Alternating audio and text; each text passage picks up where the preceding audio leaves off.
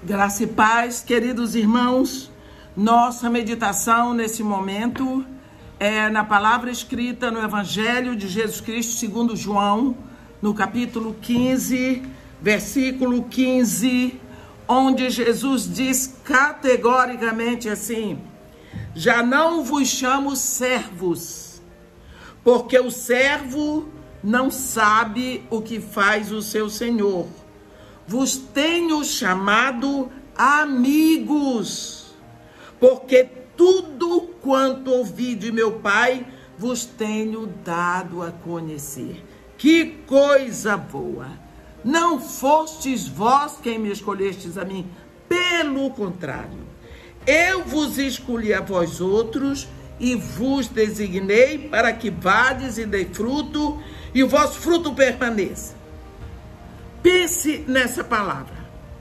Esta palavra amigo, esta palavra amigo se refere a uma amizade próxima, fiel.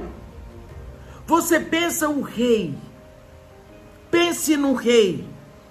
Quando o rei fala de amigo, ele fala do seu círculo onde o servo tinha que manter distância mas o amigo ele tinha é, uma aproximação, um contato próximo, um acesso direto, informação confidencial.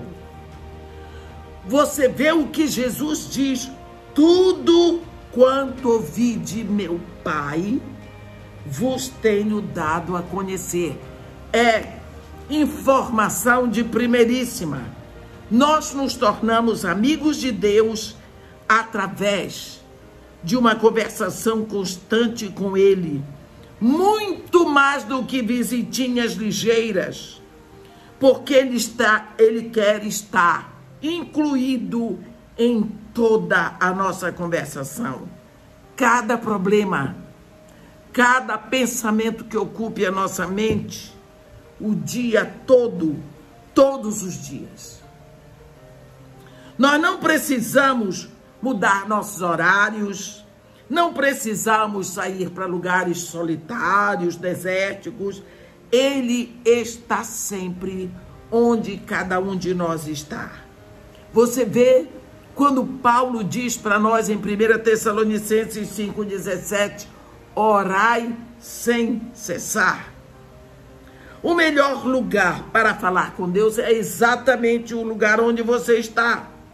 No Éden, não haviam rituais.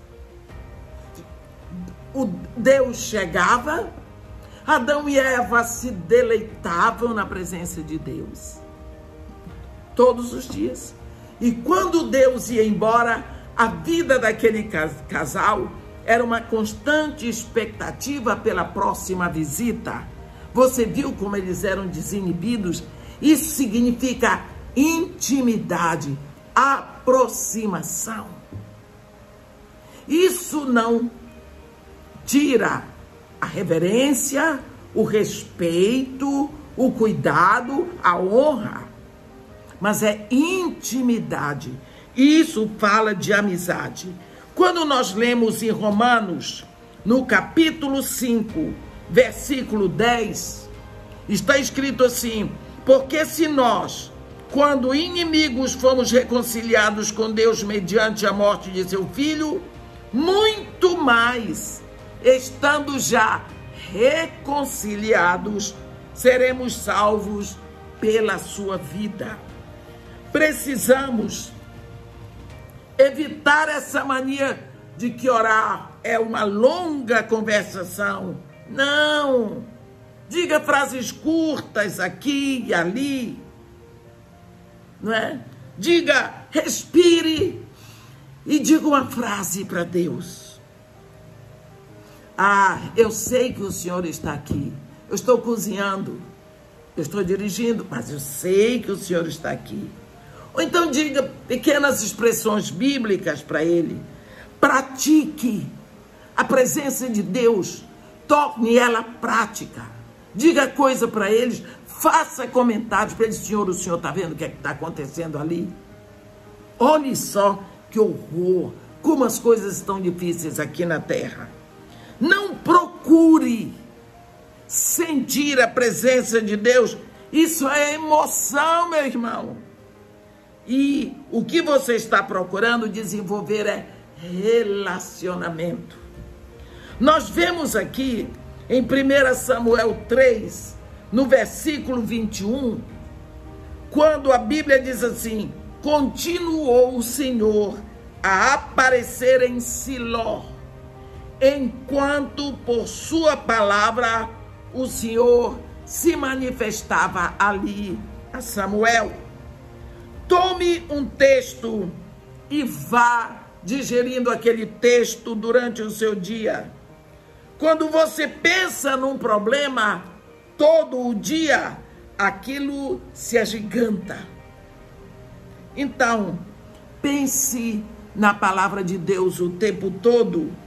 No Salmo 119, no versículo 97, eu quero ler para você. 119, no versículo 97, diz assim: 119, 97 está escrito: Quanto amo a tua lei, é a minha meditação todo o dia. Amizade com Deus. Precisamos aprofundar a nossa amizade com Deus.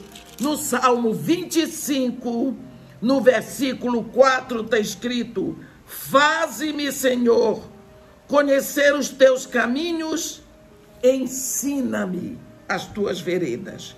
Para conhecer os segredos do nosso Pai, nós precisamos começar conversando com Ele o dia todo, todos os dias, tornando a presença de Deus algo prático na nossa vida.